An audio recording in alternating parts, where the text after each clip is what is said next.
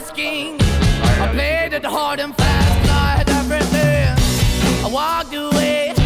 You want me then, but easy come and easy go, and it wouldn't. So anytime I bleed, you let me go. Yeah, anytime I feel, you got me. No, anytime I see, you let me know. But Campo Atrás, el programa coproducido por Radio Vila y BasketMe.com. I'm begging, begging you to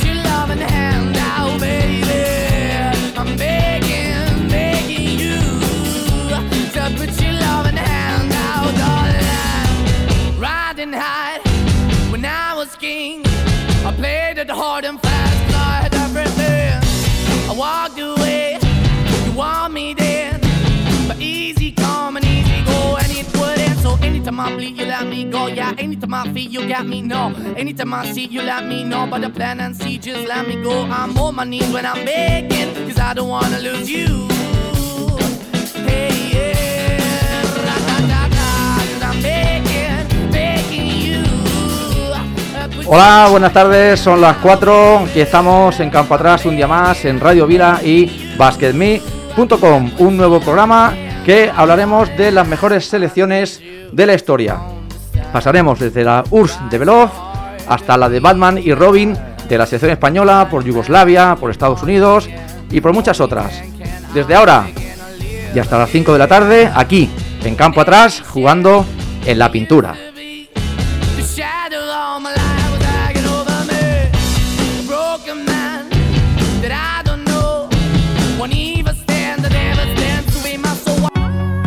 Campo Atrás, los lunes a las 4 de la tarde en Radio Vila.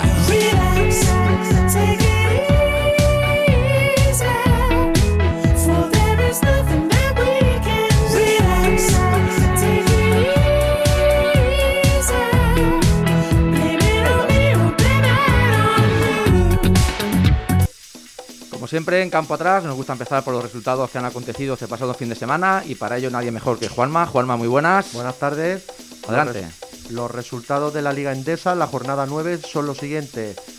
Breogán 76, Gran Canaria 66, UCAM Murcia 99, Urba Fuenlabrada 76, San Pablo Burgos 82, Basi Manresa 90, Valencia Vázquez 71, Juventud de Badalona 70, Monbus Obradoiro 64, Barça 79, Lenovo Tenerife 79, Moraván Andorra 70, Casademón Zaragoza 82, Cosur Real Betis 72, Basconia 92, Unicaja 89 y Real Madrid 95, Bilbao Basket 61. Encabeza la clasificación el Barça, Real Madrid, UCAM Murcia y Lenovo Tenerife. Y por abajo, Obradoiro, Fuenlabrada, Bilbao Basket y Real Betis. Liga Femenina, jornada 7, Uni Girona 64, Gran Canaria 60, Campus Promete 78, Leganés 67, Valencia Vázquez 70, Estudiantes 52, Ensino 70, Guipúzcoa 84, Zaragoza 58, Guernica 57, Benvibre 60, Cadí Seu 54, Araski 62, Ciudad de la Laguna 53 y Ferrol 44, Perfumerías Avenida 66. Encabeza la clasificación el Perfumerías Avenida de Salamanca, Valencia Basket, Unigirona y Zaragoza. Y por abajo, Estudiante Femenino y Benvibre. La Euroliga, jornada 8. Bayern 76, Real Madrid 80, Basconia 69, Maccabi 87, Olimpia de Milán 75, Barça 70. En la jornada 9, el jueves día 11, tenemos un Barça Basconia y el viernes 12 un Real Madrid Zargiris Kauna. Decir también que en la Le Toro sigue interesantísima en la jornada 6 y en, en la clasificación la encabeza el histórico Granada. eh, en segunda posición el Oviedo Club Baloncesto, tercero Palencia y cuarto el Estudiantes de Madrid.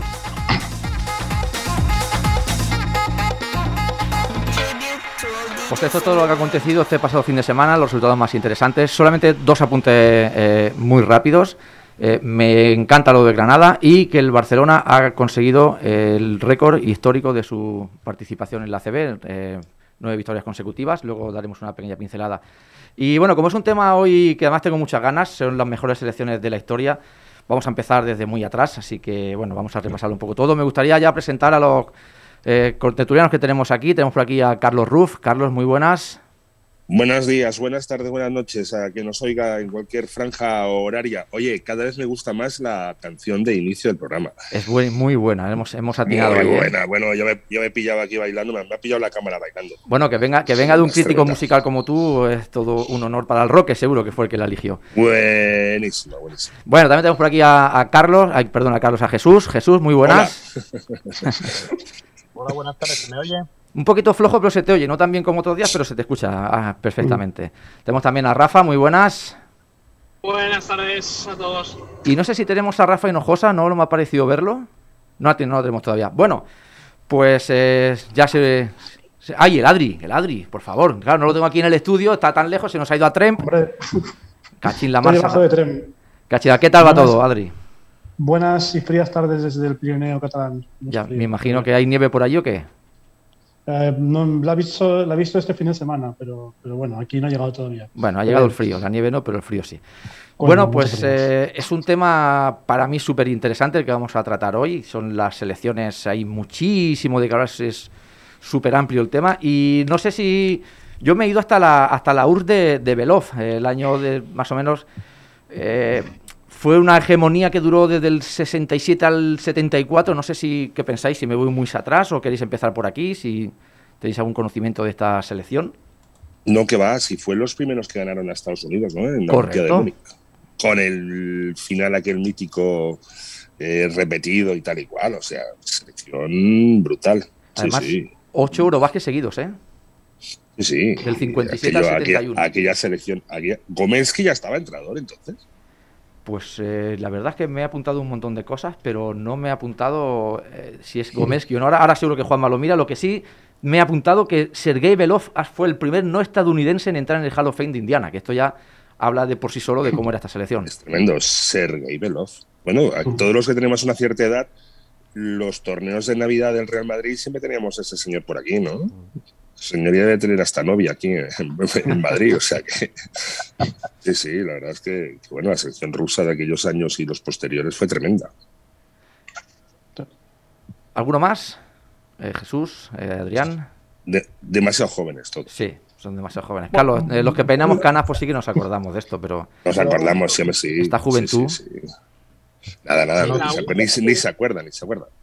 Han hecho una Aún- película respecto a esa selección, no sé si la habéis visto, que se titula, creo, Dos Segundos o, o algo por el estilo, eh, ambientada en el partido que jugó contra Estados Unidos y un poco la trayectoria que siguió la selección para, para llegar a ese partido. Una película que en. Estados Unidos es repudiada y que, en, y que en Rusia es orgullo nacional. imagínate, es Eh, El que entrenador, creo, Carlos, no era, no No, era era Gomelsky. No era Gomelsky. Todavía no.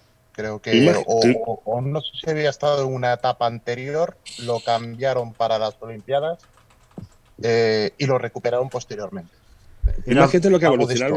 Tú imagínate lo que evolucionó el baloncesto del, del 72, la selección americana, al 92, el Dream Team, y del 92 al 2012. O sea, la evolución del año 72 al 92 en el baloncesto en general ha sido eh, brutal, por no decir acojonante. Pero del 92 hasta el 2012 eh, ha, ha mejorado la el resto del mundo. Pero Estados Unidos no ha igualado al 92. Es que, es que yo creo que Estados Unidos ha ido para mí, ¿eh? un pelín para abajo y el resto muy para arriba. Y por eso quizás Sí, sí. esa igualdad que hay. Hablabas antes de, de, Jesús de que esa película es repudiada en, en Estados Unidos. Mm, Trunca una, una, una serie de 63 victorias consecutivas en los Juegos Olímpicos de, de Estados Unidos. Y en ese polémico final que fue con una canasta de, de Alexander Belov, no Sergei, sino Alexander, eh, fue polémico y los americanos se negaron a recoger la medalla. Es decir, no sé cómo será la película, pero si van los tiros un poco por aquí, no me extraña que allí ni siquiera se haya vendido. De hecho, esa medalla sigue, esas medallas siguen estando en, en Lausanne, en el, en el, en el COI. No se la recogieron. Olimpiada de Múnich y, por- y aquellos tiros viene que ni pintado, ¿eh? Ya sabes lo que pasó en el 72, en los atentados y tal, al equipo eh, eh, de, de Israel, etcétera, etcétera. O sea que las Olimpiadas dan mucho que sí. Las Olimpiadas tienen un otro ambiente que un campeonato del mundo, un campeonato de Europa. las Olimpiadas aquello es tremendo. Es quizá Es lo mejor que un máximo, ¿no? del mundo. Quizás lo Sí, máximo yo que puede aspirar sí. un deportista, ¿no? Yo creo que sí, yo creo que sí. Las Olimpiadas creo que es el mayor acontecimiento del baloncesto después de lo que dicen los americanos al finales de la NBA, pero las Olimpiadas es algo único. Sí, sí. Mm, Luego, Aunque eh, ha habido algún campeonato de Europa y del mundo que ha sido chulo, chulo. pero quizás más el, lo que es el, el- lo que engloba el contexto de Olimpiada, ¿no? Es decir, muchísimos deportes, muchísimas nacionalidades, muchísimos más deportistas, eh, una Sí. vila olímpica, ¿no? Como, como una especie de, de globo, ¿no? Cerrado. Eh, yo creo que tiene que ser, vamos, Pabilo, eh, como mínimo una vez en la No, que pueda. ¿eh? Es, es, es muy chulo. Menos los americanos en Barcelona 92 y no sé si en el resto no durmieron en la Villa Olímpica, durmieron en el, en el Ramada, Hotel Ramada, que está en, cerca de las Ramblas, y se negaron a ir a la Villa Olímpica, pero bueno. ¿Al- ¿Algún motivo de concreto que no quisieran? Base- seguridad y comodidad. Ah, No querían, este, querían, hombre, esta gente había que darle de comer aparte. El hotel existe, ¿eh? está justo bajando las Ramblas a mano derecha. cerca del liceo. No, estuve, estuve eh, más arriba, cerca de Plaza Cataluña. Sí, sí, Sí. pues eh, la- que las Olimpiadas, como luego repasaremos, han dado para, para muchísimo. Aparte de este final, ha habido boicots, ¿eh? en el 84 luego hablaremos eh, de Mm. Rusia. 80 y 84, sí, sí. Sí, en el 80 fue en, en, en Moscú, Moscú por la fue guerra de Estados Unidos. se le devolvió en Los Ángeles. Sí, correcto. Sí, sí, y el y- equipo del 84 de Estados Unidos con Michael Jordan, Pat Ewing, etcétera, etcétera. O sea que- luego... El, habla- sí, Juanma. el entrenador de aquella época de la Unión Soviética era Vladimir Kondrasin, el cual era un técnico muy inteligente a nivel táctico y quizá fue uno de los primeros entrenadores europeos en poner énfasis en el trabajo defensivo. Vladimir, mm, Alexander Gomelsky apareció en, en el Campeonato Europeo del 1977. Hasta entonces había Mm. sido Kondrasin. Poco después. al, al Trasín no me lo habían presentado. No, yo tampoco, no tenemos el placer. Lo, lo- le haremos una entrevista un día. Cuando nos funcione el teléfono, prometo que lo llamaremos, ¿eh? Es, es, es, la, es la alternativa a Pepu. ¿eh? Es la, correcto, es la alternativa a Pepu. Además, tú creo que dominas el ruso, ¿no? Así que no, El, el Dravilov. Dravilov, Dravilov. no tendremos problema en eso. Eh, Dribich, sí. Vodka, vodka. Bueno, después de, esta selección, quizás la, siguiente que dominó un poco en Europa fue del 75 al 81. Esta quizás ya la conozcamos un poquito más. Es la yugoplástica de los cuatro fantásticos, ¿no? De Dalipagic, Kosic, Kikanovic y Delibasic, un tal Delibasic, que a este lo conocemos un poco. La gran estrella era eh, Kosic y fue el único equipo en empezar a hacerle un poquito de sombra a aquella Unión Soviética que, bueno, eh, dominaba Europa con pies de plomo. Y a partir del 75, ya con el peso de estas estrellas, ganaron en el 75 el Eurobásquet de España, no, el 73, perdón. En el 75 también ganaron el Eurobásquet. En el 76 los Juegos Olímpicos de Montreal ganan a la, a la URSS en semifinales. En el Ujú. 77, tercer oro consecutivo en Eurobásquet. Eh, y ya se une ahí Zoran Slavinic, creo que se llamaba el, el quinto jugador bueno que tenía esta selección. Y en el 80, el oro en las Olimpiadas de Moscú, porque Estados Unidos, como hemos comentado, no quiso ir. No sé si conocéis esta selección, a estos jugadores, imagino que algunos sí. Sí, Bueno, eh. Eh, Slavnik jugó en, en Juventud, ¿no? ¿Puede ser? ¿Me equivoco? Ese era Moka Slavnic, Ah, Moka, Zoran. Slavnic. Zoran. Zoran. Que le llaman Moka porque se ve que vivía, bebía café como un. Iba a decir como un cosaco, no sé con quién bebe más café. Mira, el que bebe más café del mundo, Finlandia. Como un finlandés. Bueno, mejor eso Y que luego, no, que no sí, carajillo. Da- Dali, Dali Pasic, Dali Pasic sí, porque Dali Pasic incluso iba a jugar en el Real Madrid, igual que Dali Pasic. Delibasi sí jugó en el Eh, Madrid, ¿verdad? Sí. Y Dali Pasic también. Pagis dos. también. Sí. Y Kosic, pues era un pivote estrella, era un tío de 2'10, que incluso creo que había jugado en Estados Unidos en la Universidad de Sí, correcto, No sé, fue- Me gustaría, me, gusta- me gustaría saberlo. Eh, y sí, era sí, de los te- primeros te- pivots artistas. Te lo confirmo, Carlos. Fue el primer yugoslavo en triunfar en una universidad americana. Sí, es- sí, Estaba sí. considerado como, pero no le dejaron ir al NBA porque no estaba con el telón de acero, no le dejaron, no le permitieron. No le permitieron. Pero bueno, que Kosic es un jugador, yo me acuerdo haberlo visto muy mayor, ¿eh? jugar muy de mayor. Y era, un- era tremendo. Yo que se movía como un bailarín. Sí, sí. De, y de aquella época, Yugoslavia pues tenía joderes míticos, Andronego, tal, tal, tal. O sea, había un equipo potentito, potentito, potentito. Siempre nos quedará la duda que hubiese pasado si Yugoslavia no se hubiese separado. ¿eh? De verdad- sido tremendo. Sí, sí. Bueno, a veces es aquello lo que decían los romanos, divide y vencerás, ¿no? Sí, sí, Porque ¿no? claro, entre Serbia, croa- entre serbios, croatas y, Esloveno. y ahora los otros, y los eslovenos ahora, que parece que son los que marcan la pauta. Pues Mm. no, pero ser- lo- los buenos siempre han sido, es que no sé decirte, serbios o croatas. Ejemplo, nuestro amigo y desaparecido Drasen Petrovic era croata. Croata. O sea, y, y, claro, claro, y, la- y en Europa domina muchos años un equipo croata como la Yugoplástica, ¿no? Hablamos el otro día. Sí. Pero bueno, ha habido selecciones importantes. Y Rusia de aquella época, sobre todo todo el mundo conoce, porque bueno, ya se ha quedado igual que a los mm, que a los papelitos con un lado que tienen un poquito de pegamento de color amarillo, amarillo sean de la marca que sea, sería post-it, a todos los otros los han llamado alguna Tachenko. Sí, verdad. Sí. Y Eso bueno, es- tenían dos. Es que, es que vaya cinco, es que vaya quinteto inicial tenía. Tachenko Velosteni, que era un tío de 2.21 y otro de 2.17, pues claro, que aquello era uno. Infranqueable. Primero tenías, tenías que acercarte mucho para ver el aro o alejarte mucho. Porque si estabas eh, a 5 metros de aro, no te lo dejaban ver. Loaiza, Valdemir. Miskin, Miskin, Miskin, Walters. A mí siempre me ha gustado Walter, mucho Sergei Baisa. A mí ese jugador siempre me ha encantado. ¿eh? Eso era eh, para mí un fino estilista muy bueno. Luego Walters, que su hijo jugó aquí, si no me equivoco, en Fuenlabrada. Y que tú también jugó. Bueno, y Tikonenko, ¿cómo se llama el otro? Volkov. Fue en Atlanta Hawks. Volkov, sí. Volkov. Jugó con. Ucrania. Claro, es que ¿Denis? fijaros luego lo que, Ah, lo es que que- derivó esta selección con, con Lituania, ¿eh? con Homicius, eh, los Todo, todo, todo, Sabonis todo. por otro lado. Bueno, me- medalla de bronce en Barcelona 92, sí. Correcto, primera Marchulonis. aparición. ¿Mm? Marchulonis. Era buenísimo. Bueno, y os olvidáis, y os olvidáis de. bueno, tenía el nombre ahora en la punta de la lengua, bonito. Después estaba saliendo. El que jugó eh, Volkov. Sí, sí, Volkov. Estos, estos vinieron aquí a Sí, Valladolid. que el que jugó en Atlanta. eh, el Sí, sí. Alexander. El primer, el prim- el primer ruso que jugó en la NBA. Sí, sí. Además que tenía fama de ser lo mejorcito. Y vosotros sois muy jóvenes, pues no veísteis a jugar a Anatoly Miskin.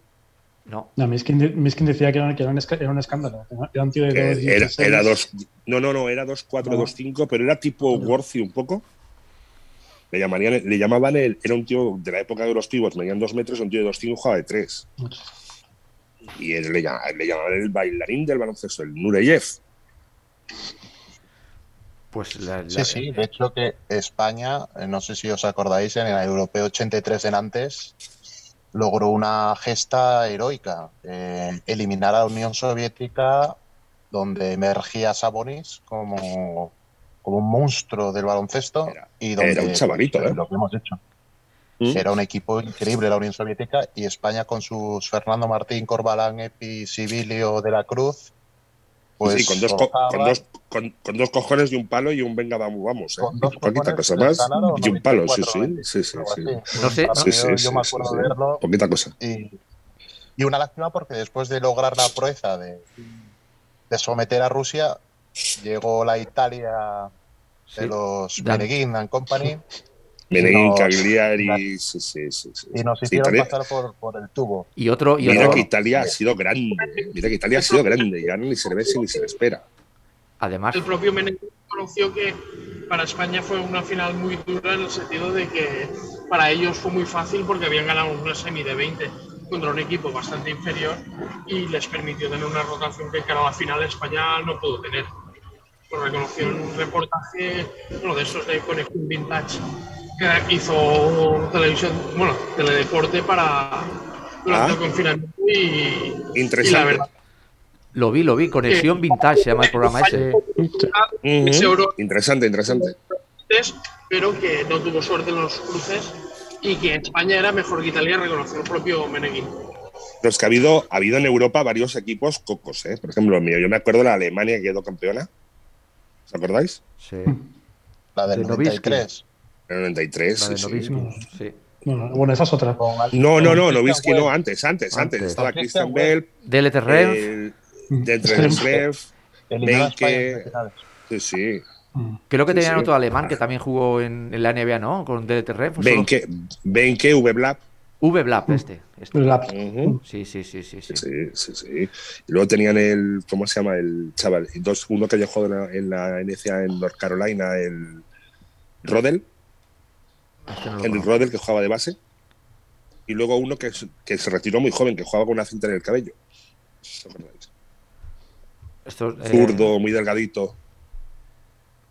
Me, me- me pilla muy lejos a mí esto, Carlos. Amigo, 3-4. claro. Creo que Un 3, sí. un, tres, un tres, sí, sí, que con la que juega con la cinta en el cabello, que el pelo que saltaba una barbaridad. Sí, me suena. Y luego tenemos nuestros amigos griegos, por supuesto. bueno, los griegos que. el- La Grecia de los 80, increíble. Galis, Fasulas. eh, de- después de la selección esta que hemos hablado, de, de la Yugoslavia, vino otra vez la URSS, ya con un sabón, y como habíais comentado antes, eh, debuta en el Mundial de Colombia con apenas 18 años. Y en aquel momento, eh, Bill Walton le apoda, le dice que es el Larry Bird de 2.18, le llama así. Y se pregunta muchas veces que qué hubiese sido de él si no hubiese tenido aquella lesión que tuvo con 22 años y que retrasó muchísimo ¿no? la, la- la marcha luego a la NBA. Sí, Eh, sí. Viajó por aquella época a Portland para tratarse y ocho o nueve años más tarde, pues en agradecimiento suyo, pues, pues, fue a jugar allí. Dicho para allá, sí, sí. Eh, como comentaba Jesús, ahí fue donde, donde España se los carga, contra todo pronóstico, con un eh, Corbalán sublime que fue MVP del torneo. ¿eh? Caray. Sí, sí, sí, fue, y como habéis comentado, fue, se vio en Teledeporte en el programa de, de Vintage, eh, Conexión Vintage se llamaba, yo también lo estuve viendo en el confinamiento, y Mm. fue una auténtica lástima, porque luego eh, Meneguín, Antonello Riva, eh, bueno, pues eh, no, no se pudo lograr. ¿Sabes quién jugaba en Estados Unidos y en Colombia? En la, en la- el Campeonato del Mundo de Colombia. ¿Quién? John Pinone. Sí, no. Estados Unidos. John Pinone, tú. Claro, Sí. que en aquella época todavía eran universitarios, creo que fue a partir de aquí, Claro. ¿no?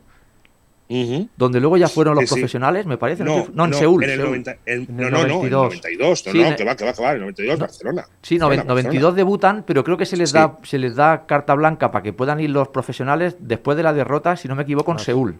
Mm. El 88. Sí, sí, Correcto, creo que, sí. fue el 88, el 92 fue la siguiente. El segundo Correcto. fue, eh, fueron eh, David Robinson, eh, Dan Majerly, toda aquella generación. En el 92 te refieres. En el 88, Ah, en el 88. en Seúl. Que Sabonis le hizo un traje a Robinson, pero bueno, le hizo hasta el chaleco. Bueno, es que, es que en aquella Sí. época eh, yo, yo- Sabonis que es tremendo. Ayer, estuve viendo, por cierto, hicieron también. eh, no, no lo vi, lo vi en YouTube. Eh, había un programa que daba Pedro Barte de ACB, Zona ACB o algo así, eh, a mediados Sí. de los años 90. Chócala, El programa es. ¿Cómo, eh, Rafa? El programa era Chócala. Chócala. O Chócala. sí. Estuvieron- Sí, pero sí, Chócala, sí, sí. Chócala era como un programa de historia del baloncesto. De historia sí. del baloncesto, sí. Pues eh, es que quería luego tratarlo si nos daba tiempo, porque estuvieron saliendo, entre ellos Sabonis, unos extranjeros, unas jugadas que digo, pues el, el baloncesto a, a mediados de los 90 era para mí mucho más espectacular que ahora en cuanto a mates, alley-oops.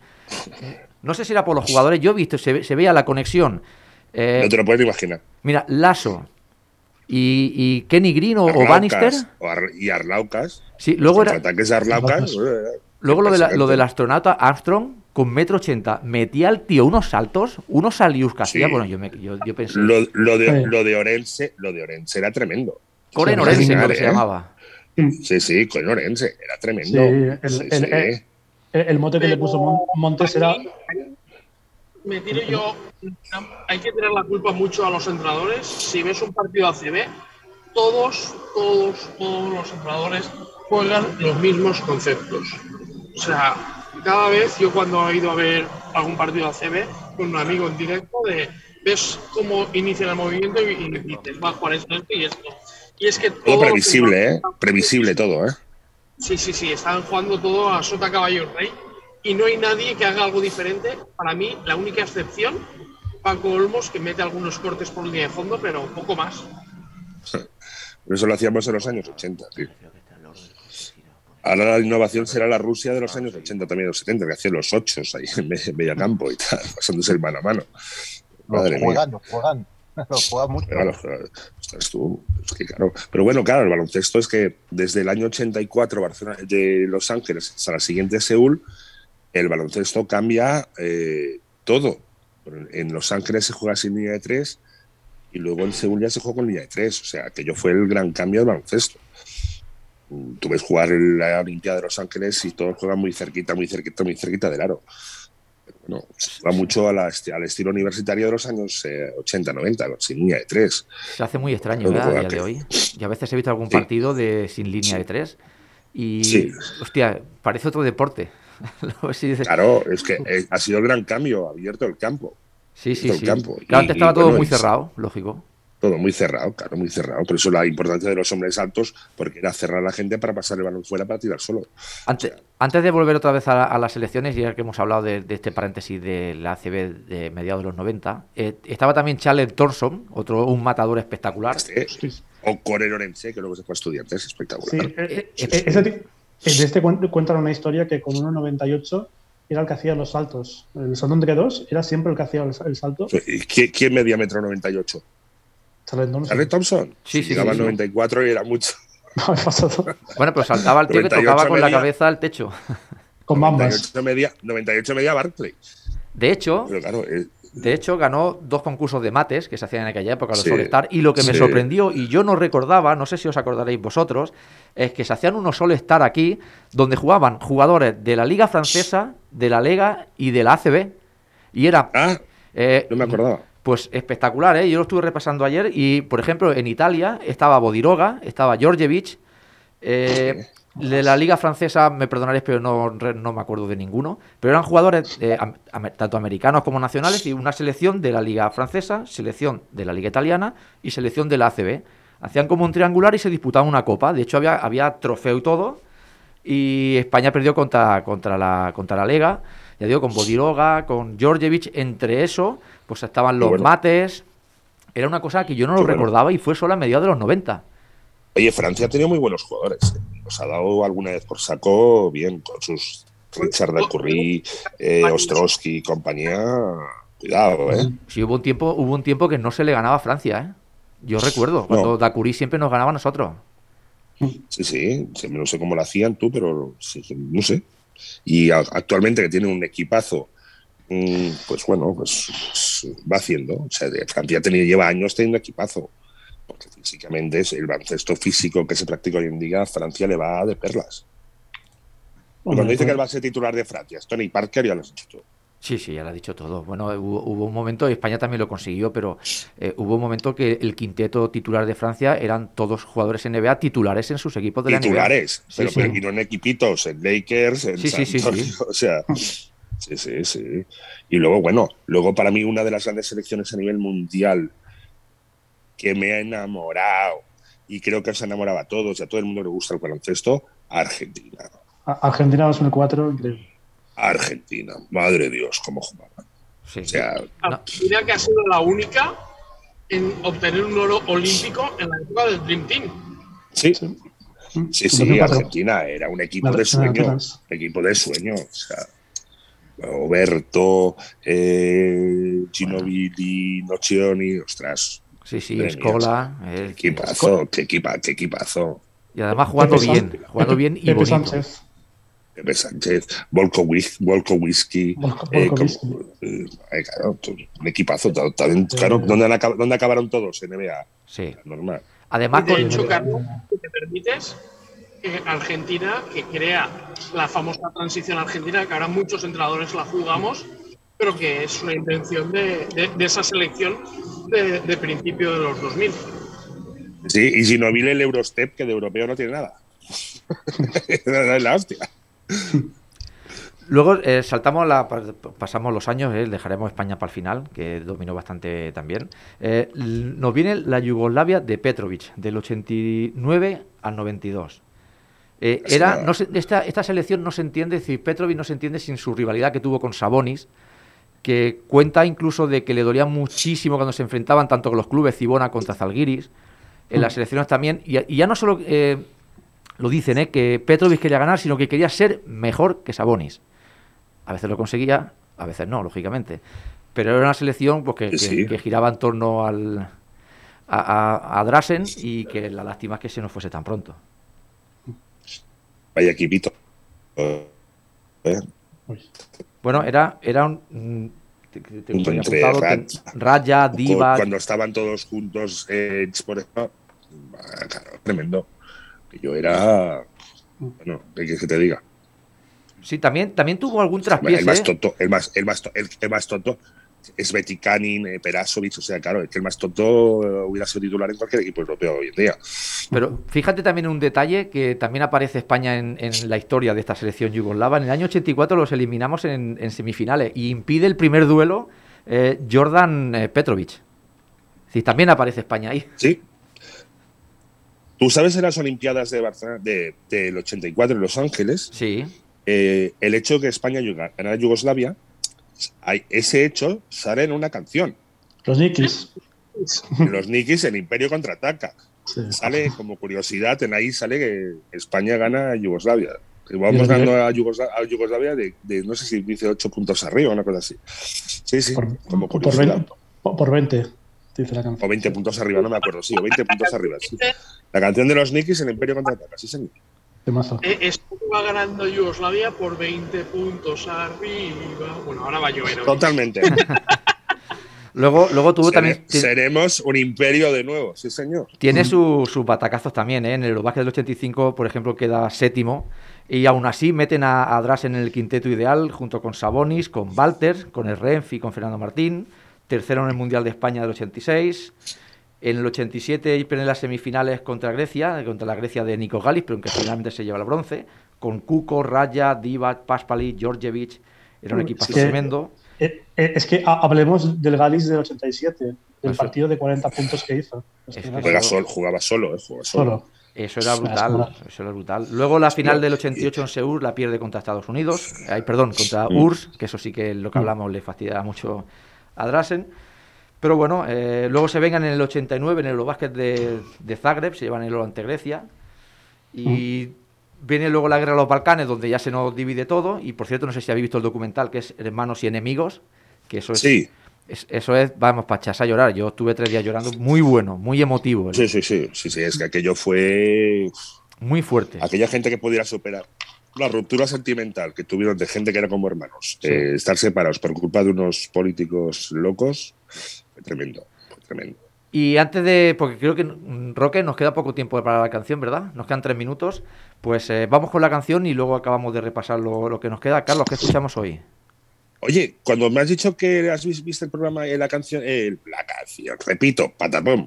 Eh, cuando me has dicho que viste el, el reportaje ese sobre, que te- sobre los yugoslavos y tal, que sacaste las lágrimas, oye, esta canción va de coña. De coña, ¿verdad? Te lo dejo votando. Sí, sí, te lo me has dejado, bueno, redondito, redondito. Sí, porque la, la canción en inglés se titula eh, Salva tus lágrimas o Ahórrate las lágrimas. Y bueno, como siempre estoy poniendo canciones un poquito así vintage, de, de, de boomer, como soy yo, hoy he puesto algo más modernete. Algo muy bueno. Hoy he además. puesto un grupo, un grupo que se llama The Weeknd. Bien. El fin de semana, ya que es lunes, pues coño, hay que recordar el fin de semana. Claro, que lo hemos pasado muy The bien. Weeknd, Save Your Tears. Ahórrate esas lágrimas, cocodrilo. Pues venga, vamos con ella y, volvemos en dos minutos.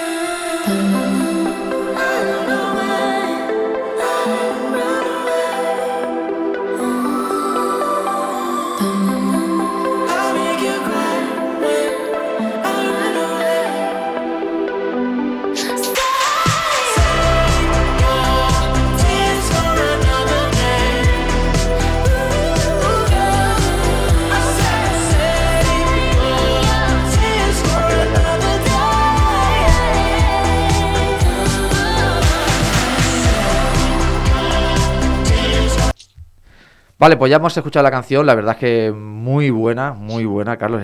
Permíteme que te felicite como cada semana, pero esta especialmente, me encanta The Weeknd. Bueno, eh, estábamos, nos habíamos dejado con la selección eh, serbia de, Petrovic y me gustaría repasar antes de, cambiar de, selección. En el 92 que hemos hecho referencia en la Olimpiada de Barcelona, eh, las semifinales que hubo. Estaba Estados Unidos, no, la- a ver si me equivoco. Estados Unidos contra quién se enfrenta a la semifinal. Luego fue Croacia-Lituania una, si no me equivoco. Y Estados Unidos me baila, me, me falta una selección. Hostia, no, no lo sé. Hostia, ahora- Eh, te lo tenía que apuntar y me he dejado el dato fuera, porque fue... Bah, no, no, ahora mismo no... no caigo. Sí que es verdad que la final fue eh, Estados Unidos-Croacia, eso seguro. Mm. No sé, Adri, ¿qué opinas? Pero quizá el considerado de los mejores partidos de la historia. A ver, a mí me, me pilla joven, pero siempre es icónico bueno, la imagen de, de, de Petrovic contra Jordan. La diferencia entre, entre América y Europa, ¿no? En un partido, sería eso. Sería como eh, competir Europa contra, contra Estados Unidos, Sí, contra la poderosa Estados Unidos. Lo que pasa es que ya en el 92 ya se trunca un poco y ya no están, ya no está, ya pasó lo de la guerra de los Balcanes o está en pleno apogeo y claro, ya está Croacia por un lado, Serbia por otro y quizás impidió ver lo que hubiese sido el Dream Team de Estados Unidos, que eso lo tenemos claro, y el Dream Team europeo que hubiesen sido todos los yugoslavos juntos. Y Croacia ya dio guerra, imagínate con los serbios. Sí, no, no, to- totalmente. El Y- cuarto equipo que nos acordaba eh, Sergio era el equipo unificado, que fue ya cuando se desmembró la Unión Soviética y perdió la semifinal contra Croacia 74-75. Correcto. Vale, equipo unificado, exactamente, que competían bajo la bandera, bandera La unificada. de- Sí, contra el, con el CIS. Mm. Sí. Luego, eh, Carlos, ¿estás por aquí? Sí, no sé si es que no, no- no lo escuchamos nosotros a Carlos. Bueno, Sí, ahora, Carlos, estoy, ¿se me oye? ahora sí, Sí. Maravilloso. ahora Hola. sí. Un pelín, un pelín, un pelín más Oye, flojo que antes, y- no sé. Y no me recorda, y no me recordado. Mira, igual la cobertura, que se va, que diga como, como quiere. El apagón, el apagón. Eh, ¿Se me oye? ahora sí. El apagón, el apagón, que ya que empezado el apagón ya. Eh, y luego tenemos de recordar también algún equipo exótico. ¿eh? Es un buen tema. Bueno, exótico. Yo de algún equipo exótico so- solo recuerdo Brasil. el angolazo, Brasil. Bueno, Brasil tenía El angolazo. Bueno, yo, yo me- exótico. A ver, yo recuerdo el, el Brasil de Oscar Smith Exacto. y el Puerto Rico de Piculín y Sí. Ramón Rivas. Sí, sí. Sí, no sé, se oye un poco raro. El, No sé- el- el equipo, el... ¿Sí? Sí, ¿Se- no, que- ¿Se me oye mal? No, en general no sé si es todo, no sé si lo está escuchando como una especie de onda que se oye. No sé si es por, por la cobertura lo- o son mis cascos. Los- ¿Tú lo escuchas bien? No se oye bien, ¿verdad? Bueno. Ahora se ha ido la onda esa. No sé que- si habéis tocado algo. Vale, ahora no se le escucha a ellos. Bueno. Pues se hablaba de, de la selección, sí, Puerto Rico. Puerto Rico siempre ha sido una selección bastante guerrillera con jugadores NBA también. El- uno de, sus de sus grandes referentes fue Picolín Ortiz en aquella época que jugó aquí en Zaragoza, jugó en, en Barcelona. Eh, Sí. ahora mejor, Y, en- ahora sí. y ¿Ahora se Ramón, oye? Ri- y, Ra- y Ramón Rivas. Ramón vaya, Rivas. Vaya jueguecito, vaya jueguecito interior. Sí, sí, sí. bueno. jueguecito interior. Bueno, Tremendo. en los Juegos Panamericanos ganaron a Estados Unidos en el año. Mm. No sé si en el 92. Al Dream Team. Cosa poco dicha, pero ganaron los Juegos Panamericanos. Ganó Hostia. Puerto Rico, Estados Unidos segunda. Y la, Puerto- y la selección de Puerto Rico de los 2000 con Arroyo, Ariuso, Dani Santiago de Unicaja también era bueno. Sí. Bueno, Arroyo, También, sí, sí. Arroyo que estuvo en el Barcelona. Sí, de capa caída. sí. de Y capa- Santiago, aquel, que era aquel pivot alto. Sí, con gafas. Tal igual, ¿no? Sí, Unicaja. Barcelona también. Era un guerrillero. sí, sí. Creo que estuvo en la NBA Sí, también, sí. si no me equivoco, Santiago. Sí, sí, sí. Creo que sí, sí, sí. Pues ha habido, Sí. ha habido jugadores esos curiosos eh, que han venido, por ejemplo. Sí, sí. Y luego después, eh, la selección mexicana últimamente no lo está haciendo nada mal. Creo que tiene un par de jugadores en la NBA y aquel, ¿cómo se llama? Que jugaba en el Real Madrid hace un par de años. A John. Mexicano, Ayón. Gustavo. Sí, sí, aquel, aquel no lo hacía nada mal, ¿eh? No, no, no, no, para nada. Era un tanque, era un tanque de mucho cuidado. La pena que se fuera del Madrid, Sí, sí. yo creo que a partir de ahí ha ido un poco de capa caída. pero si se hubiese quedado en Madrid, yo creo que todavía estaría en, bueno, Sí, jugando en la debe, debe, debe- debe tener una edad, señor. Ya, ¿no? Sí, pues sí. Sí, claro, este vino muy joven allá a Fuenlabrada. Mm. Y luego eh, vamos a pasar de selección. eh, tengo ganas de llegar a España, pero todavía no. Aún no llegaremos. Pero solo apuntar un dato. En el 93, eh, el Mozart de baloncesto se nos va, con 28 años. Y para que os hagáis una idea, eh, Michael Jordan gana su primer anillo con 28 años también. ¿Qué quiero decir? Eh, Petrovic ya empezaba a, a despuntar bastante en la NBA, en, en los New Jersey Nets, con 20 puntos por partido, con 28 años, cuando se murió. ¿Qué hubiese pasado? O no sé, ahora vamos a hacer baloncesto ficción, pero ¿creéis que hubiese ido a un grande, que hubiese ganado algún anillo? Eh, ¿A dónde creéis que hubiese podido llegar y qué estaríamos diciendo si Petrovic hubiese acabado su carrera?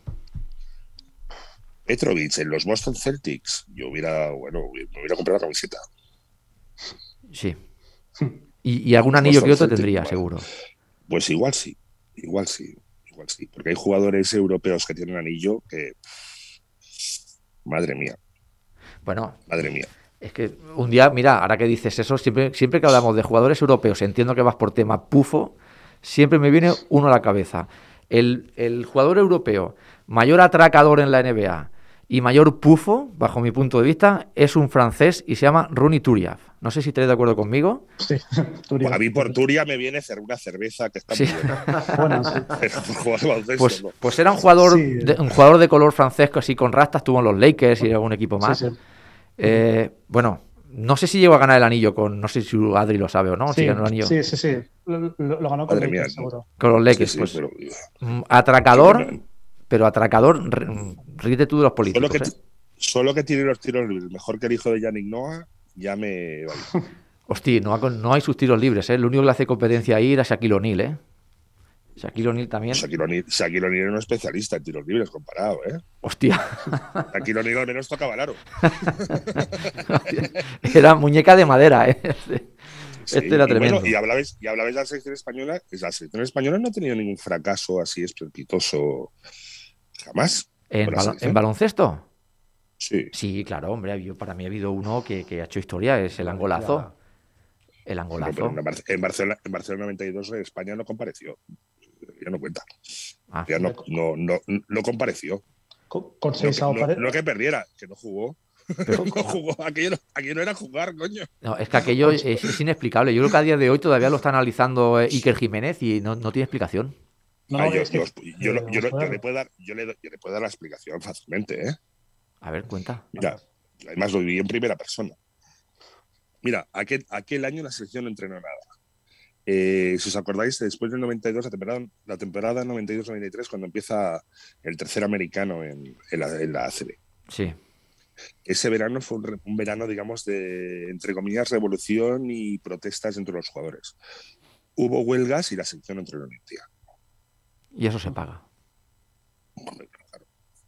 Llegas a una Olimpiada y claro, te pasa el Dream Team y ya está, claro, que tampoco no eran primeras espadas y había muchas lesiones. eh, no, no pivos, pivos claros eh, eh, con, con Andreu, con Aldama, Aldama el padre. Sí. tal, Pues tampoco no, no sé, contra, no sé, si pones a, a Kike Andreu y Aldama a defender a no sé, a Robinson y a Patewin, pues es probable que te metan alguna.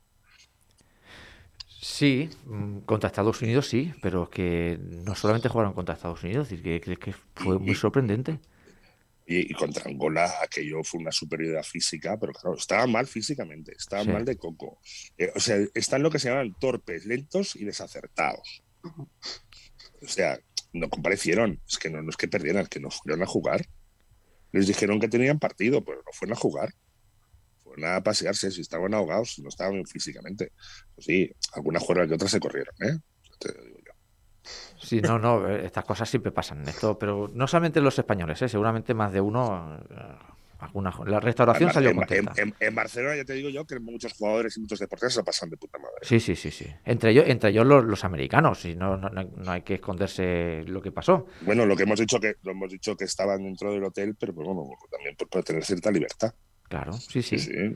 Pero bueno, como, como dijiste tú la semana pasada, lo que pasa en Las Vegas se queda en Las Vegas y seguramente Y lo, pues, que pasa, en- y lo que pasa en Barcelona 92 se queda en se queda en Barcelona. Barcelona 92. Luego, Si no, que se lo digan, si no, que se lo digan a Bubka porque perdió la final de Jato con Pértiga. Vaya, una, calla, una castaña que no, que no sabía ni si cogía la pértiga al revés. como quien dice. así le fue. Bueno, gracias a eso, el atleta, el atleta de mi padre ganó la medalla de bronce, coño. O sea, ¿En qué- ¿Tu padre? Sí. Ah, pues no lo sabía. Mi, mi mi padre es entrenador del salto con pértiga y Javier García Chico era atleta suyo. Anda. Ganó la medalla de bronce en Barcelona 92. Y, y ya por curiosidad, ¿la medalla se la lleva solo el deportista o el entrenador también? ¿Se lleva Solo, algo? solo, solo el de- solo el deportista. Ah, bueno. El entrenador no, no cuenta como no cuenta como el deporte de equipos. El entrenador es el entrenador de la, de la federación, Ajá. es, entrenaba con el CAR de San Cugat y no, no, no. Participa igual en premios, un 10% del premio, una cosa así. Claro, no lo digo porque, por ejemplo, el entrenador de, de- lógicamente, de baloncesto, de balonmano, de waterpolo, Sí, sí, sí, sí, que se lo llevan. Está ahí, ahí puesto, pero el entrenador está en la grada. Claro. Cuando veas un, un atleta mirar la grada diciendo con los, con los coges sus colaboradores para adelante y para atrás, está hablando con el entrenador que ya sabe dónde está la grada. Ajá. Si no, no, no, no lo ves al entrenador. Bueno, El atleta va, va solo y abandonado, pobre. ya. Sí, sí. Bueno, y nos vamos ahora. eh, otra selección también muy buena fue la, la Yugoslavia de Dejan Bodiroga, del 97 al 2002. Madre mía. Esto también fue algo, bueno. mm, Aparte, tuvieron primero una sanción, ¿no? Del año 92, 93, 94, lo sanciona la ONU por el tema de, de la guerra de los de Balcanes. Sí. Pero luego ya empiezan en el Serbia, 95 con el Eurobasket de Grecia. Serbia, Serbia, Serbia. Es que tú imagínate. Sí. Kukoc, Radja, Komasec, Danilovic. Mm. Eh, eso fue un- el, el equipo de, de- de Croacia y en la otra semifinal estaba Lituania con Kurtinaitis, Homicius, eh, Sabonis, un jovencísimo Karnisova, Marciulenis y la otra Mm. semifinal, que es el equipo que vamos a analizar, que es Yugoslavia, con Divac, Paspalic, Danilovic, Savic, Bodiroga, que luego fue drafteado en Sacramento, que luego nunca fue, y la Grecia de. Fasulas y Giannakis, donde ya Nikos Galis no estaba. Eh, Una semifinal espectacular. Y la final Lituania Y y la Yugoslavia, final, impresionante. mejor- el mejor partido que se ha jugado en Europa Sí. de toda la vida. Dicho, Con dicho por mucha gente. Sí. Con un Marchulenis y un Djordjevic impresionantes. Pero lo de Marchul- el partido fue un, mar- un uno contra uno prácticamente Marchulenis contra Djordjevic. Pero fue espectacular. Un partido muy polémico El- también, ¿eh? Sí, sí, y el que no lo haya visto ya está corriendo a buscarlo y, y apuntarlo en favoritos. Sí, yo lo vi también en- Es- en, el es- programa que ha dicho antes Adri, del Vintage, de, de Teledeporte. Ahí también lo dieron. Fue, bueno, que un amago de retirada de los lituanos, eh, Sí, sí. con un Georgievich 41.9 de 12 en triples. Bueno, Madre Y un Marchulenis 37 puntos, o sea, una barbaridad también. Sabonis contra Divac.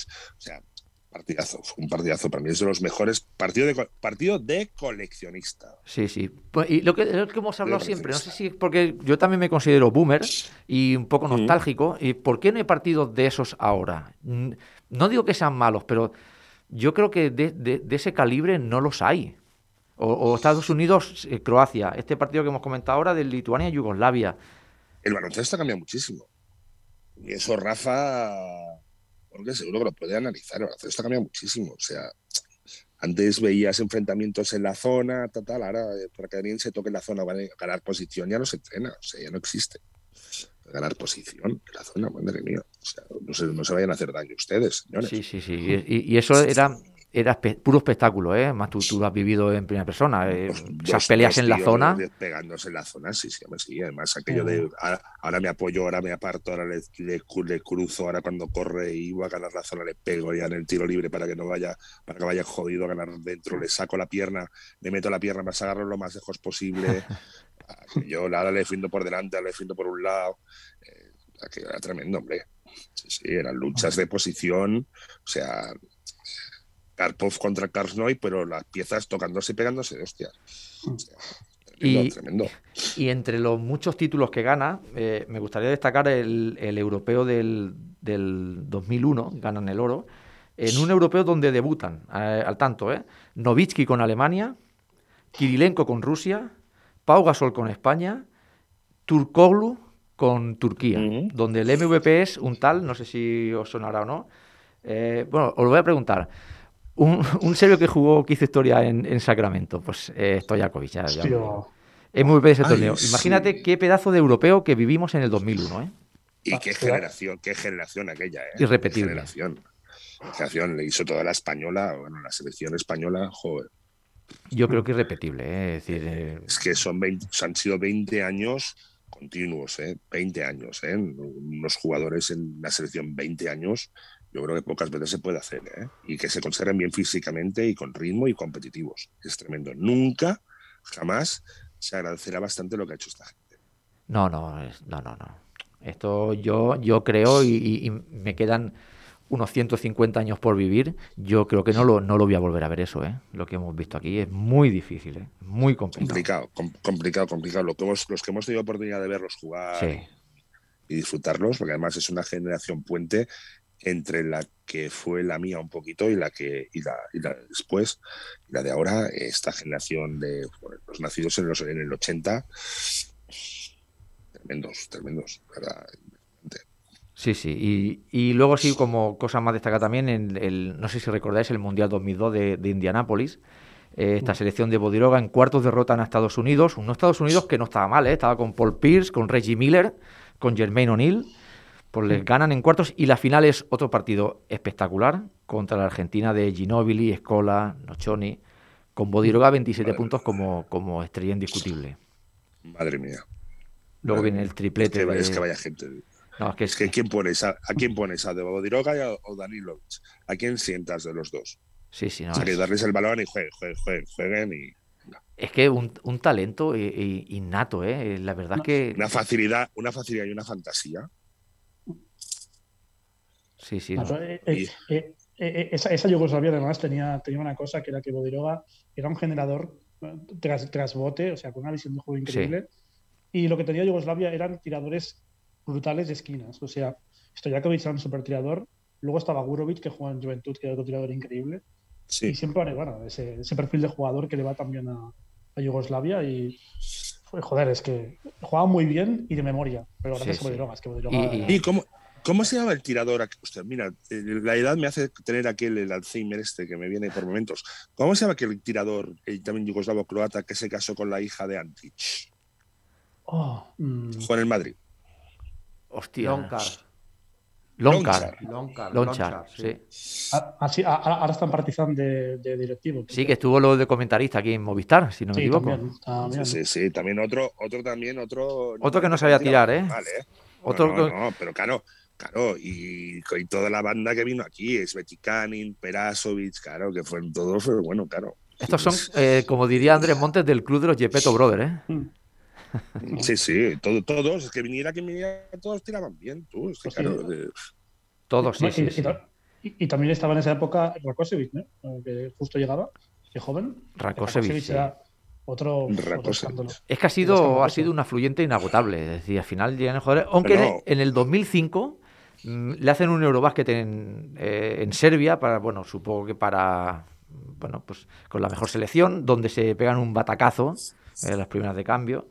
Y ya nos viene en el 2006 ya pues, eh, la, la España de, de Gasol y Navarro o de Batman y Robin. Yo creo que aquí poco tenemos que decir. Del 2006 al 2017. como, como- Es una hegemonía sí, sí, do- domi- dominadores absolutos. absolutos.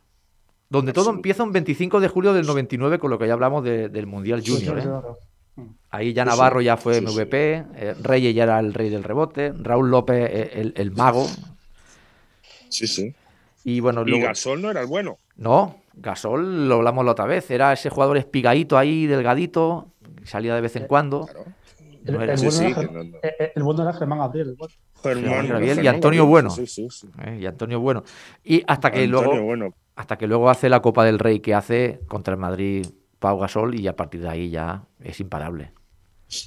Eh, Gasol, yo la primera vez que lo vi, me acuerdo en el campo del Barcelona, que fue cuando se fue Seikali.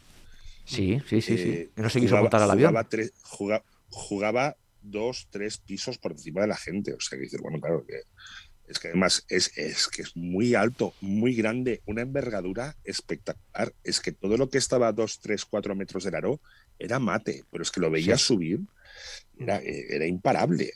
Imparable, o sea, imparable. ¿Recordáis esa jugada que hace en el partido de contra el Madrid en la Copa del Rey? Que sube el tío el balón desde su canasta, dribla medio equipo y acaba machacando. Eso es insultante. Imparable, imparable, imparable. Un tío, que cuando se ha visto un tío 2.17 hacer 16. esto?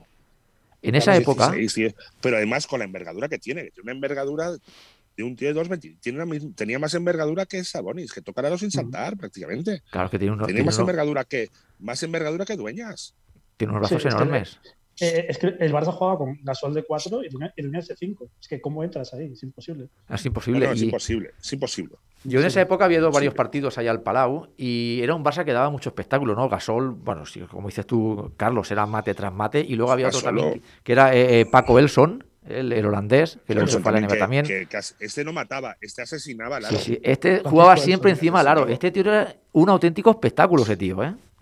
Físicamente, un, un animal de bellota, pero bueno, no te puedes imaginar.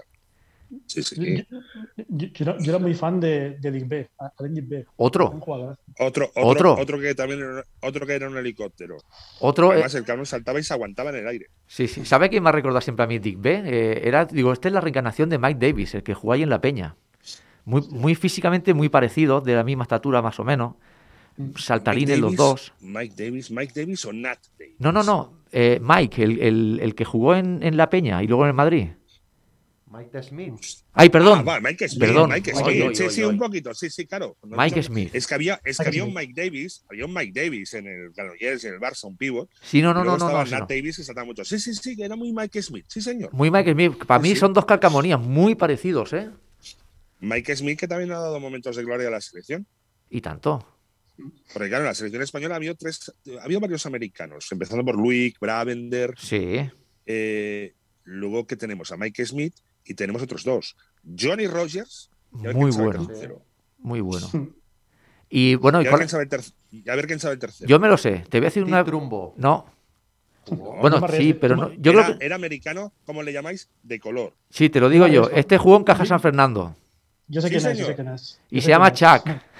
Chuck Cornegay. Chuck Cornegay. Jack Cornegay. Sí, sí. Que no se ha oído hablar nunca jamás de él. No, Era malísimo, siento mucho. ah, sí, a mí tampoco. Yo creo que jugaba porque era alto. Bueno, y había otro también que jugó hace poco que se fuera a NBA, que tampoco saltaba nada, eh, que, que, que además vino a jugar en el, en el EVA del Hospitalet. Un tal, un Sí, tal- que ahora está en la NBA. Un tal Sí, Ibaka, que no. Un tal Ibaka, sí, sí. Sí, a Ibaka salta- creo- creo dicen, que dicen que dicen que salta un poquito. O lo Que conté. la gente iba a verlo, cuando empezó, cuando empezó en el hospital, la gente iba a verle, pero iba a verle no jugar, a ver la rueda. Sí, sí, yo, si no me equivoco, o lo conté en algún programa que estabais todos, o, o lo he contado aquí. Eh, vino de Francia, si no me equivoco, y costó mucho conseguir el transfer al, al Hospitalet. Yo fui a ese partido, fui acreditado y me lo presentaron a Ibaka.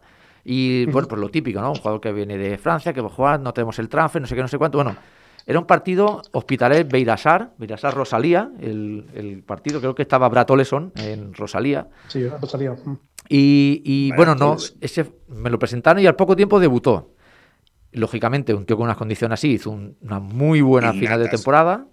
Fichó por el, por el Manresa. Sí. Mm. Y una vez que fichó por el Manresa, eh, lo que le había tardado en conseguir el transfer, que fueron no sé cuántos meses, la Nacional la consiguió una tarde. Porque lo quisieron nacionalizar rápidamente español para que jugase con España, lógicamente. Tremendo, tremendo. Una bestia. tremendo, tremendo. Una bestia. Sí, Te digo yo que una Qué bestia. ¿eh? animal. Qué animal. De los jugadores más bestias que he visto yo, o sea, con una facilidad. Y encima, además, el tío aprendió a tirar, tú. Ya solo le faltaba eso. Pues mira, oye, eh, a, a veces de tirar y jugador así que no era de buen tiro, Garuba. No sé si habéis escuchado que ha metido el primer triple esta noche. Ah, sí, sí, sí, sí. Y pensaba, mira, me alegro, no solo va a ser, a ver si no va a ser solo defensivo, que va a tener tiro también el, el muchacho. Oye, ¿y ahora qué, qué, cuánto nos queda? Nos queda nada, ¿no? Nos quedan cinco minutos. ¿Quieres comentar Rápido, algo? fut- futuro de la selección. Venga. Nuestra. Venga. Futuro de la selección. Mira, uno de los futuros. Sacad vuestro, sacad vuestro perfil Rappel. Venga, presente y futuro. Me gustaría empezar por una cosa histórica que ha pasado también esta noche en Cleveland. Supongo que lo habréis leído. Por favor, dilo, dilo. Eh, eh, voy a decirlo de pie, ¿eh? me pongo de pie porque 37 puntos saliendo del ¿De banquillo. quién? ¿De quién? Ricky Rubio. Eh, ha hecho historia no me lo puedo creer. 37 puntos, 8, de 9 en triples, 8 El asistencias. que, no, el que no sabe tirar, ¿eh? Si No sabe saber tirar. Bueno, estaban, estaban esta mañana las redes de revolucionadas con lo que ha hecho este hombre, este muchacho. Nadie lo Mm. había conseguido en la historia de la NBA, ¿eh? Carlos, estamos hablando de un, eh, un hito. Entonces yo creo que el ¿Sabe- futuro pasa por ahí. ¿Sabes? Me estoy, me estoy enterando por aquí, ¿eh? Me, está Ah, me estoy enterando como mucha gente aquí en, en campo atrás. Hombre, por supuesto, que en campo atrás, apa- aparte de hablar y, de- y contar nuestras batallas, informamos de vez en cuando. También hacéis noticias, sí, sí. Pues oye, me, me estoy enterando. ¿Qué me estáis contando? Pues sí, sí. y- y hay un tal LeBron James, un tal, no sé si suena, que, que ya lo quiere para su equipo, que ya ha dicho en Twitter que, Hombre, es que ese chico, ese chico bueno. eh, es que vamos a ver. thi- This kid is very good. Vamos a ver, señores. Eh, es que, ¿a dónde van con Westbrook? Es que tenían que haber fichado a Ricky, pero si es que te lo veía un ciego. Hostia. Ayer estaba recordando los famosos pasos de Westbrook, aquellos que empieza a caminar con el balón tras el saque de fondo. Bueno. Madre mía. Bueno, Sí, lo- sí, el, sí. el montón de pasos que le hicieron a España en 2012 los, los de Estados Unidos, que ya al final del partido Juan Carlos Navarro ya con el cachondeo los hacía él también. No sé si os acordáis. Rudy. Esa imagen icónica, es decir, pues es- esos pasos los americanos, esto era- camino, ¿no? Como se decía. Ya, Camino. camino. Camino. Sí, sí. Camino Bueno, atrás. Pues hablamos del futuro, venga. Yo creo que pasa por Ricky Rubio y a partir de ahí yo mm, en los próximos años no estoy muy esperanzado, también lo digo. Más que nada, no por España, que vienen mu- muchos buenos jugadores con, con Alocén y quizás con Aldama y con Garuba y, y con ¿Y lo los bueno que- Hernán Gómez Brothers, qué tal? A mí no me gustan. Eh, a- ¿Ninguno de los dos? Juancho, un poco. Juancho sí. Juan- Juancho me gusta mucho. Juancho sí. Quizás eh, el otro, lo dije aquí también, creo que está perdiendo el tiempo y debería venir a España. Para mí no es un, no es un jugador dominante, por mucho que haya estado en la NBA. No lo sé. Es que yo creo que no, es- no era, no era dominante aquí, no lo es. Pero bueno, es un jugador, eh, es un especialista. Es un tío grande. Pero- no sé qué mide, que mide 2'8, 2'9, 2'10. Sí, o 2-11, ¿no? Si no me equivoco. 2'11. Es un tío grande, es un tío grande. Nunca será un gran anotador, pero es un tío que puede hacer muchísimo trabajo. Si se controla un poquito la ansiedad que tiene, Sí. Quizás la ansiedad por la presión, ¿no? Que, que se pueda sentir de Sí, soy de porque- NBA. eh, no sí, sé. se debe pensar que cada cosa será vista con lupa y tal, pero bueno, pues Mm. es un tío puede ser muy, muy productivo, muy productivo y muy útil. ¿eh? Yo, yo el problema que veo con España es que defensivamente creo que va a ser un buen equipo, por lo que viene, pero en ataque no veo ningún jugador que, que tenga la capacidad de, de- de ser un tío de 20 puntos, 18 por partido. Bueno, quizás No hay, ningún, no hay ningún Navarro, No. ningún Ricky. Bueno, No. Ricky. Pues que claro, Ricky se dedica. mm, hacer bueno, de se todo. puede dedicar a anotar, sí. Es que sí, puede hacer de sí. todo. Pero consistente desde la raya de tres. O sea, no hay ningún Navarro. No, no, no. No hay ningún Navarro, yo creo que no hay ningún pivot dominante como hemos tenido. Es que piensa, piensa una cosa, hemos tenido bases dominantes con Ricky y con Calderón, un poquito antes, Y, Eh, bueno, eh, y Yui. y Yul, por supuesto, eh, Chacho. o el Chacho, hostia, es que claro, es, es que joder, Calde- Calderón. Calderón, Mr. Catering. No, la- no, la- no, la- no lo acaba de hacer- no lo acaba de hacer demasiado mal. no, hombre, Mr. Catering para mí, a mí me encantaba, era Eh, tremendo. Raúl López, si- no se llega a lesionar Raúl López, quizás sería el El, mejor. el mejor base de todos. Hubiese sido mejor. Luego, de aleros, hemos tenido a Navarro, hemos tenido a Rudy, eh, hemos tenido a a aleros muy bueno, muy un clavero que la gente lo critica mucho, pero Claver a mí es un jugador que yo siempre lo quiero en mi equipo. Claver es un tío muy útil. muy útil, Mucho. Sobre todo en rebote. En rebote, los Y en defensa. Defensa, un tío de 2-7 que te pueda defender a todo, tanto al base como al pivot, en los Sí, cambios. sí, sí. Y en ataques la cerca de aro es contundente. Y con un tiro que, bueno, bastante aceptable si lo dejas solo. No es un, un Sí, sí, muñeca sí. de no madera. Es un killer, no es un, no es un killer. No, no es un No killer, es un pero killer, como pero, pero es un tío que si le da, si el tío se ve con confianza, es difícil parar. te clava el triple. Luego hemos tenido eh, a la pivots o pivots muy dominantes, desde eh, los Gasol, Garbajosa. eh, claro, es que hemos tenido. Felipe, eh, Felipe. Claro, Pero bueno, Garubas, Hernán Gómez, no sé el resto. Yo no lo veo. Bueno, yo no sé si volverán a la selección de los que son no nacidos, eh, Mirotic o Ibaka, no, no lo tengo. Esa es buena. Mirotic, Yo creo que no volverán. es. Mi opinión es que no volverán. Desconozco el motivo, ¿eh? pero ¿Y algún otro, veis algún otro que pueda entrar, el que ocupe, que ocupe la plaza de... Oye, ¿habéis, ¿habéis oído hablar del chaval ese de Zaragoza que mide 2'18, que Sí. tiene 14 años? sí, Adaimara, lo, lo comenté en su momento. sí, que- sí. Bueno, es que, es ¿Y que qué en tal esa edad. ¿Evolucionará? Eh, eh, pues mira, está jugando ahora el Leporo en- con el Huesca y cuidadín, ¿eh? O sea, tiene una pinta. Lo está, huele- haciendo, lo está haciendo bien, ¿no? Me, me huele a que será un Porzingis de perfil, ¿eh? Porque es un tío que Sí, sí, sí. sí. Y por, con buena mano. por- por- por- físicamente está por hacer todo, ¿eh? Pero gracias jugando la tiene toda. Hombre, con 14 años que puede llegar, pasar a los 220 seguro, ¿no? No, sí, sí, pero será ese tío también huele a NBA, hombre. Si sigue una progresión adecuada, Lo veremos un par de Sí, años sí. en ACB quizás y, y pegará el salto. y adiós muy buenas, sí, sí. Pero bueno, lo importante si es para nuestra selección, pues eh, si es seleccionable, pues eh, hoy adelante. Falta nos hace. Que Sí, sí, que- claro, ¿no? que, que se desarrollen en equipo donde quieran y luego vengan a la selección si son llamados y tal, y con la máxima ilusión, sí, sí. Los grandes entendidos eh, dicen que viene mucha gente buena por detrás. Eh, Está el, el Caicedo este del Barça, que fue MVP de, de las finales eh, Sí. del, del Campeonato de España Junior, si no me equivoco, de este año pasado. Ujú. Hablan muy bien. Del base, cara no recuerdo el nombre del Madrid, de 17 años, que jugó el otro día también en Euroliga. Núñez. Núñez. Juan Núñez. Núñez, también habla maravillas de Núñez. Bueno, si Aldama zurdo- finalmente parece que se suelta y... No sé, pero es que claro, es que ves... Claro, es que estamos hablando de un chaval, de un chaval de Zaragoza eh, que hace cuatro días se fue a la universidad y ya está en NBA pidiéndole ya que haga números. Hostia, eh, Sí, sí. eh, ostras. Eh, yo, si queréis, hago un poco de rappel. ¿no? Aquí Venga. de. Yo creo que el año que, vi- el año que viene ya debuta en Zaragoza, de aquí dos se va al Madrid y de aquí tres en NBA. Esa es, mi- esa es la, pro- la progresión que- Bueno, La bueno, progresión. a ver, y pregunto, pregunto, ¿por qué Madrid? ¿Algo especial? ¿Has escuchado algo? ¿Tienes información? No, no tengo, ni- no, tengo ningún- no tengo ninguna información, pero no tengo dudas porque, porque a los se fue y es como el, el tren que pasa de Zaragoza a Madrid, que siempre va. Pues ah, siempre pasa lo mismo. O sea, siempre los proyectos de Zaragoza se van a Madrid, habitualmente. Hostia, da- darían para recordar muchos, ¿eh? Si no me acuerdo mal, los eh, Indio Díaz jugó en el Zaragoza y luego fue al Madrid. Sí. Eh, Pic- no, Piculín fue el Barça. Bueno, igual no se No, en cumple el todo. Madrid también jugó Piculín. ¿También jugó Piculín en Sí. Madrid? Bueno, igual sí. Dos temporadas en el Madrid y tres en el Barça. Lucio Angulo fue otro, ¿verdad? Los hermanos Angulo también. Mm. Lo único los Arcega, y se quedaron allí, eso sí que ya no quisieron salir. ¿Coincidiste tú con los Arcega, Carlos? Uy. Uy, Carlos se nos ha caído. Carlos se nos ha quedado tieso. bueno, pues eh, mira, pues vamos a aprovechar. Entonces, vamos ocho minutos por encima de las 5 de la tarde. Creo que nos ha quedado un buen programa. Eh, podríamos dejarlo aquí, si os parece. Ya aprovechando, estamos en, en familia, como el que dice.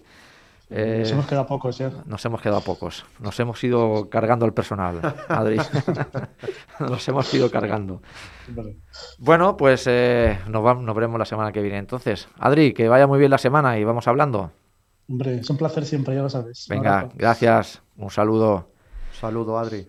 Eh, Juanma, lo vamos a ir despidiendo y Roque, no sé si puedes poner la canción de que tenemos por aquí de Maite Zaituk. Vamos a ir dejando nuestra canción ya de aquí está de fondo. Nuestra canción de, mm, de despedida. Uy, se me ha subido mi voz un poco. Bueno, perfecto. Pues lo dicho, nos vemos la semana que viene. Buen, buena semana, mucho baloncesto y sed buenos. Hasta la próxima. Adiós. Hasta la próxima.